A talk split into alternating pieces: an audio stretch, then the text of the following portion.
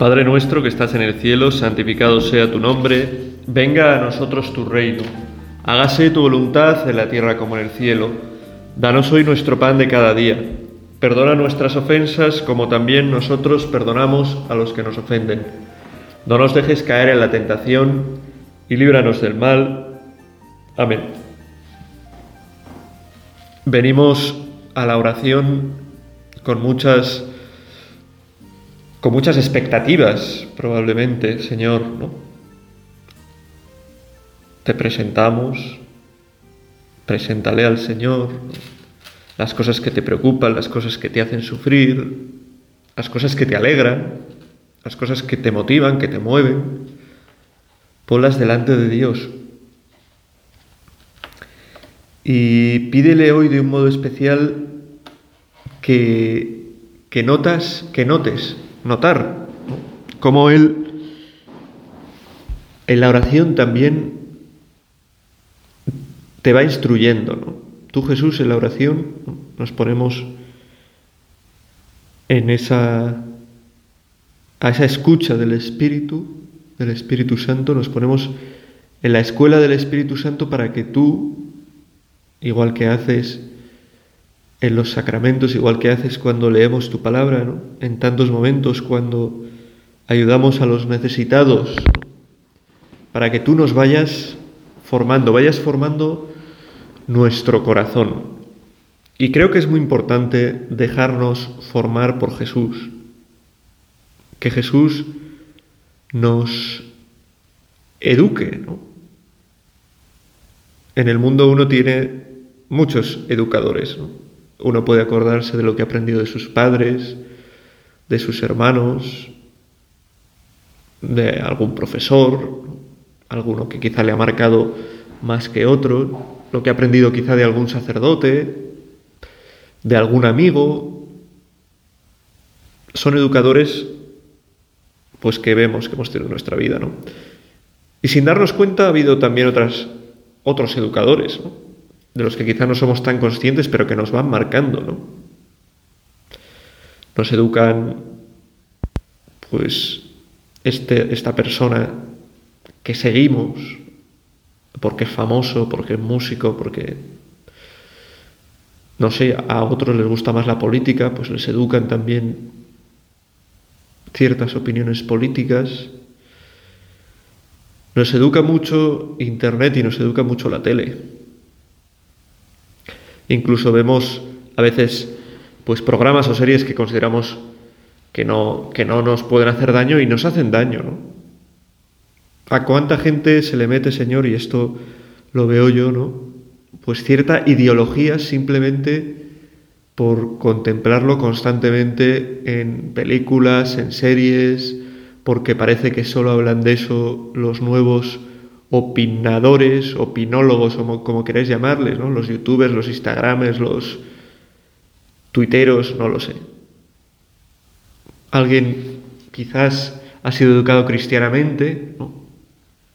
ha sido educado pues para pues para defender, por ejemplo, bueno, pongo este tema porque es un tema muy evidente, ¿no?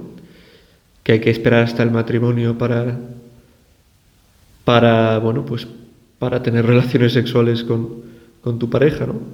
Alguien igual ha sido educado en eso, lo ha entendido, pero el tiempo, ver tantos modos de vida que no son cristianos en series, en películas, tanta gente que defiende pues lo que sea, pues también son educadores que a veces no los queremos, pero que ahí están.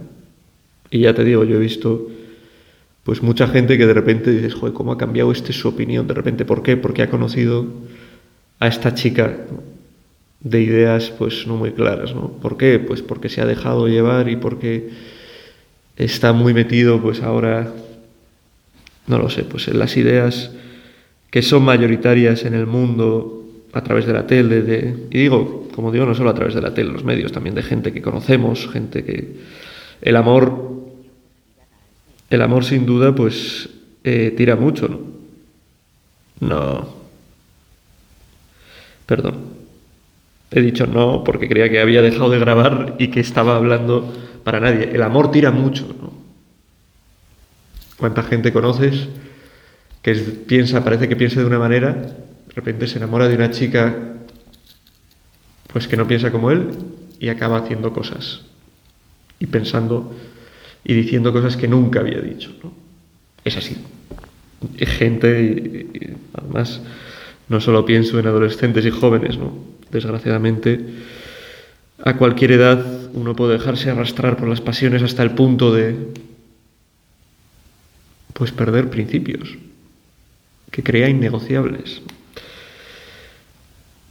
Bueno, todo esto para decir que donde tenemos que educarnos de verdad es a los pies de Jesús. Y que la oración tiene que ser una ocasión también para dejarnos tocar por Jesús. Porque nuestra misión principal en la vida, ¿cuál es? Ser youtubers, presentar el telediario, ser futbolistas, ser médicos, ser enfermeros, ser enfermeras, trabajar en el campo, en una fábrica, estudiar para aprender a, no sé, cosas que a mí me apasionan, ¿no? Como es eh, cosas de fontanería, de, de bricolaje, de restauración. ¿Es eso para lo que... No, no. Lo más importante que estamos llamados a ser es discípulos. Discípulos de Jesús como los apóstoles. ¿no? Estamos llamados a ser apóstoles, evangelizadores, a continuar la misión de Jesús. Y esto es algo a lo que estamos llamados desde que nos bautizaron. Ya está, ¿no? El bautismo no es simplemente, ala, te ponen un nombre y se celebra, qué alegría que ha nacido. No, no, no, no, no. Es recibir de Cristo, de Dios, esa llamada que nos hace por, por ser hijos suyos, Dios nos hace hijos en Cristo por el bautismo, nos hace esa llamada a vivir como hijos suyos. Y el Hijo por excelencia es Cristo, y nosotros vivimos como hijos de Dios si imitamos a Cristo. ¿Y en qué consistió la vida de Cristo cuando pasó aquí por la tierra? En entregarse por los demás, en anunciar la necesidad de convertirse, en hacer el bien. Y hacer el bien no simplemente consiste en ser buenos y tratar bien a la gente, sino también en no engañar a la gente, ¿no? en saber decir cuando alguien se equivoca, pues no callárnoslo. Vivimos en una sociedad plural y podemos caer en el error de pensar que ser plural quiere decir que no podemos eh, tener opinión acerca de, o creencia, ¿no? O defender lo que está bien y lo que está mal, ¿no? Tú libremente puedes hacer lo que quieras, pero yo libremente puedo decirte, puedo opinar, puedo expresarte que creo que eso está mal. Y que te estás haciendo mal. Y ese es un deber también muy importante de cristiano, ¿no? Y eso también lo hace Jesús. Cuando llama a la conversión, llama a cambiar de vida. Y Jesús llama además dando su gracia. No solo te llamo a que cambies de vida, sino te digo, conmigo tendrás fuerza. Y nosotros, no nuestra gracia, sino la de Cristo, estamos llamados también a llevarla a los demás. Mediante nuestra intercesión por los demás, mediante la oración, acercando a los demás a los sacramentos, a la vida de la gracia, viviendo nosotros en gracia para poder llevar esa gracia a los demás. Qué importante es, como digo, estar en esta escuela del Espíritu Santo, en este rato de oración, dejar que Cristo forme nuestro corazón.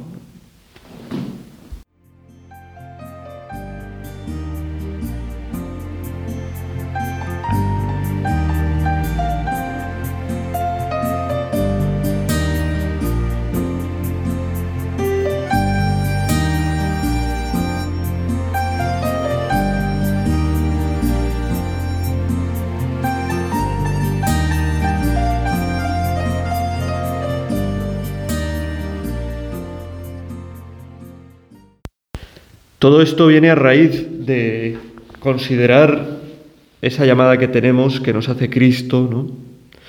Podemos recordar ese pasaje en el Evangelio donde le pregunta, le preguntan, maestro, ¿dónde vives? Y él dice, ven y verás, ven y verás. Y a nosotros nos dice lo mismo, somos llamados a ir y ver dónde vive. Y una vez que estamos y vemos dónde vive, sentimos también esa llamada, ven y sígueme, y esa llamada a anunciar. Ven y sígueme y después anuncia. Esos son misiones de todo cristiano que tienen que resonar en nuestra vida. Jesús llama a seguirlo, Jesús nos envía a anunciarle. Y no es tan fácil cumplir esta misión de discípulos de anunciar a Cristo, ¿no? de seguirlo primero, de seguirle a Cristo y de, y de llevar a Cristo a los demás. Y por eso necesitamos pedirle a Jesús que nos ilumine, que nos dé luces. Es muy bonito Jesús que nos digas que vayamos por todo el mundo anunciando el Evangelio, ¿no? Pero si no formas nuestro corazón, si no lo transformas y le haces vibrar con la buena noticia, le haces vibrar en deseos de que los hombres puedan conocerte, le haces vibrar con el bien, con la bondad, con la justicia. Si no haces todo eso en nuestro corazón, Señor, pues a nosotros se nos queda grande la misión de ir por todo el mundo, ¿no? Es verdad que siempre vamos a ser limitados, no debemos esperar a convertirnos en santos, porque eso probablemente eso llega cuando llegamos al cielo. En esta vida no, no debemos esperar a eso para lanzarnos a cumplir la misión de Cristo, ¿no? Pero sí que tenemos que, que pedirlo, ¿no? Que pedirle al Señor un día y otro en nuestra oración, transforma, fórmanos. Que no sea la tele la que nos forme, que no sea solo esto lo que nos... Que seas tú, que eres el que conoces lo que nos conviene de verdad, el que nos forme. Se lo pedimos al Señor con confianza, ¿no? Yo quiero ir por todo el mundo y anunciarte, pero primero tengo que conocerte bien. Primero tengo que tener tus mismos sentimientos, lo que dice San Pablo creo, quizás es otro de los apóstoles en una de sus cartas, tener los mismos sentimientos de Cristo. Y esos a tu, a tu vera, cerca de ti, Señor, cuando nos paramos en la oración, pues tú nos los vas, nos los vas eh, mostrando. Ahí en el Evangelio de San Marcos, tiene sus paralelos, por supuesto, en Mateo y en Lucas, un apartado en el capítulo 6 que se llama la misión de los doce. ¿no? ¿A qué llama Jesús a los doce? Y nos puede servir a nosotros para ver a qué nos llama a nosotros como discípulos suyos. ¿no? ¿Para qué nos tenemos que formar? ¿Para qué tenemos que dejar que tú, Jesús, nos formes? Llamó a los doce, dice, y los fue enviando. Bueno, esto lo hemos visto, ¿no? Llama para enviar llama para que estemos con Él, para que aprendamos de Él, para que Él pueda darnos su gracia, para que sintamos su amor y nos envía para que eso que hemos recibido gratis, nosotros también lo demos gratis. Nos envía no para que otros nos puedan acoger a nosotros por nosotros, sino para que nosotros puedan acoger también a Cristo y puedan recibir también esa misión de discípulos. Los fue enviando de dos en dos, dándoles autoridad sobre los espíritus inmundos bueno, aquí entramos en un campo que es complicado, pero que es real, que un cristiano tiene fuerza contra espíritus inmundos, que la iglesia y cada cristiano como miembro de la iglesia tiene realmente poderes que son carismáticos, poder de ayudar a alguien a que con la gracia de Dios pues pueda superar una dificultad que tiene en el alma, ¿no? Podemos hacerlo, ¿no? Nuestro, nuestra intercesión con nuestra oración sobre los demás es poderosa, porque somos hijos de Dios, porque somos discípulos suyos. Les encargó que llevaran para el camino un bastón y nada más, pero ni pan, ni alforja, ni dinero suelto en la faja, que llevasen sandalias, pero no una túnica de repuesto. Bueno, aquí vemos la gran llamada a, la gran formación que tenemos que tener para ser discípulos. ¿Qué necesitamos para ser discípulos tuyos, Señor? Confiar más en ti. ¿Qué necesitamos para ser discípulos tuyos, Señor? Huir de considerar que son pues nuestras perfecciones, las cosas que hacemos bien, nuestros talentos, los que nos convierten en discípulos más o menos buenos.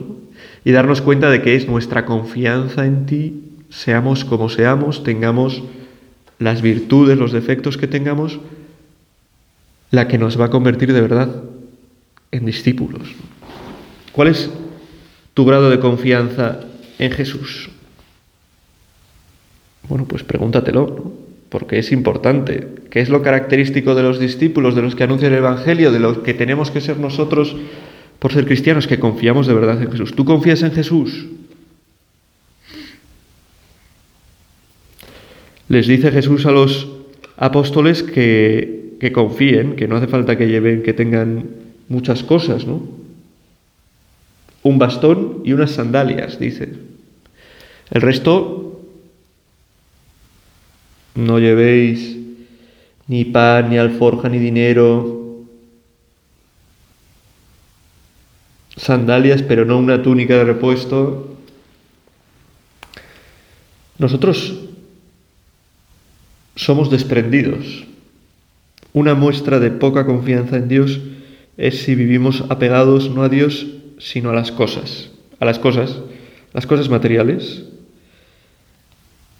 Y es importante que veamos si vivimos pegados a lo, a lo material o no. Uno no puede servir, dice Jesús en el Evangelio, a Dios y al dinero, porque o bien servirá uno o servirá al otro, pero no se puede servir a los dos. Y en nuestra vida lo mismo, ¿no? Nosotros servimos a las cosas, a lo material, al bienestar, o servimos a Dios. Buscamos comodidad o buscamos confiar en Dios, ponernos en sus manos, libertad, desprendimiento. No estoy diciendo que no haya que tener cosas, ni estoy diciendo que quien tenga cosas pues es una muestra falta de confianza en Dios para nada, Tampoco es muestra de confianza en Dios la del que no tiene nada porque es un miserable. La miseria no es algo que agrade desde luego a Dios y es algo que hay que combatir en el mundo. El desprendimiento, la pobreza de la que habla Jesús, se trata más bien de no tener las cosas apoderadas, que se apoderen de nuestro corazón. Mandar nosotros sobre las cosas. Ser capaces de renunciar a cosas, pues por bienes mayores. Ser capaces de renunciar a cosas por el bien de nuestra alma, por el bien de nuestra familia, por el bien de Dios y de la evangelización. Renunciar a cosas para confiar más en Dios. Yo creía que lo mío era ser actor de comedias, pero el Señor me llama al sacerdocio y claro, a uno le puede costar más o menos renunciar a eso. Pero por confiar en Dios, por el bien de la evangelización. Y además Jesús, cuando pide renuncias a esas cosas, ¿no? en realidad no pide renunciar a esas cosas, sino ponerlas a su servicio, ¿no? poner todo lo que tenemos al servicio de Dios, pero para eso tenemos que estar despegado de eso y confiando sobre todo en Dios.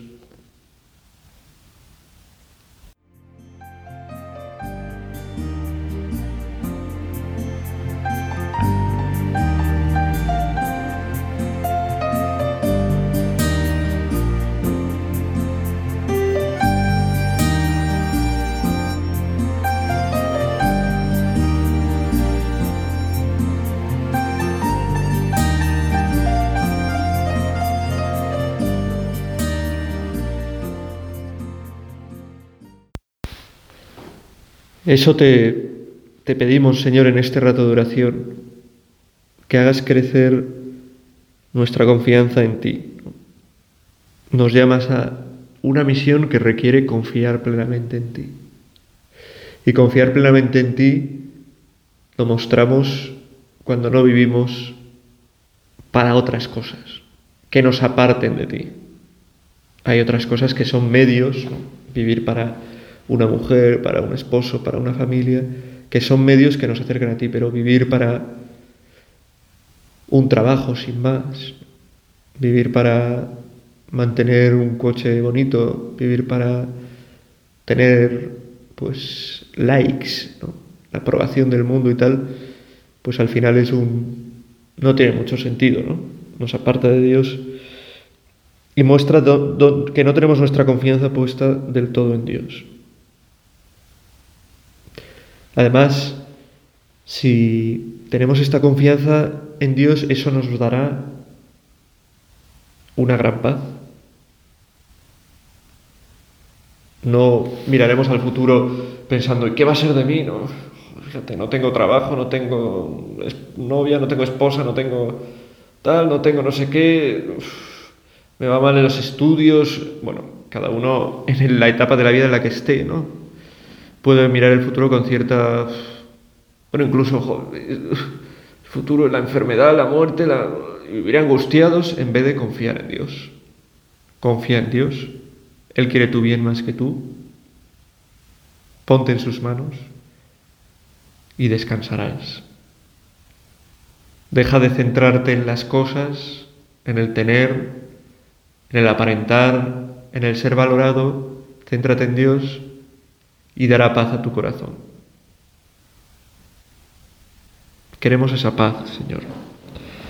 Sigue diciendo este pasaje de la misión de los doce y decía, Quedaos en la casa donde entréis hasta que os vayáis de aquel sitio. Y si un lugar no recibe ni os escucha, al marcharos sacudíos el polvo de los pies en testimonio contra ellos.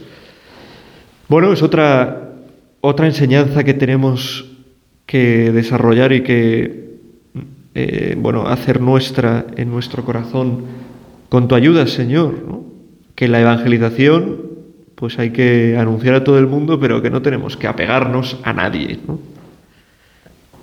Pensar yo, hasta que éste no se convierta, no voy a parar. ¿no? Oye, es también una muestra de confianza en Dios. Tú has echado la semilla, confía en Dios, ¿no? Y sé capaz de, si alguien no te hace caso, pues ya está. Señor, en tus manos lo dejo. ¿no?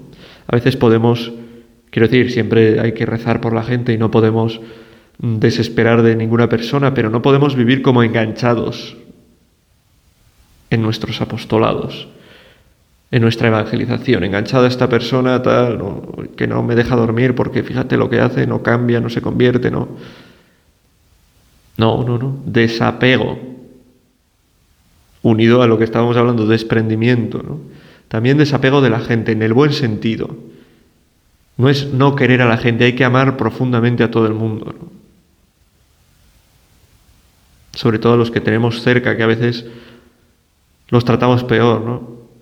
A veces es muy fácil amar a los que vemos ahí que están lejos y pasan hambre y como tenemos dinero pues hacemos donaciones y ayudas, pero tú cómo tratas a la gente con la que vives, ¿no? Como zapatos. Pues es importante, hay que amar a la gente, pero a la vez, en esto de ser evangelizadores, no vivir apegados a nadie, ¿no? A nadie. En nuestro apostolado, insisto, no tiene que vivir apegado a su familia, a su esposo, a su esposa, a sus hijos. Es necesario, hasta cierto punto también, ¿no? sobre todo a los hijos. ¿no? Hay un momento que hay que, oye, esto pasa en la vida también, ¿no? un matrimonio muy cristiano que tiene un hijo que no es pues también tienes que confiar, que no es muy cristiano, quiere decir que sigue por otros caminos que no le gustan, pues también hay que confiar en Dios en esas cosas, ¿no? Oye, yo he hecho lo que he podido, ¿no? ¿Qué voy a vivir aquí amargado porque esto no, amargada porque esto no, esta persona a la que quiero no, pues lo dejo en tus manos, Señor. Tú sabrás lo que haces. Confiar confiar en Dios. Si alguien no te acoge, dice Jesús, oye, pues te sacudes el polvo y siguiente, ¿no? Como quitándole importancia al asunto, ¿no? Y continúa diciendo este pasaje, ellos salieron a predicar la conversión, echaban muchos demonios, ungían con aceite a muchos enfermos y los curaban. O sea, tenemos que dejar, Señor, que nos eduques para predicar la conversión, para llamar a la conversión, que es la misión fundamental, para echar demonios y para curar. Esos son cosas que tú realizas, Jesús, en la gente, pero que quieres que nosotros seamos medios para eso, ¿no? La evangelización no es una, eh, no sé, ideologización.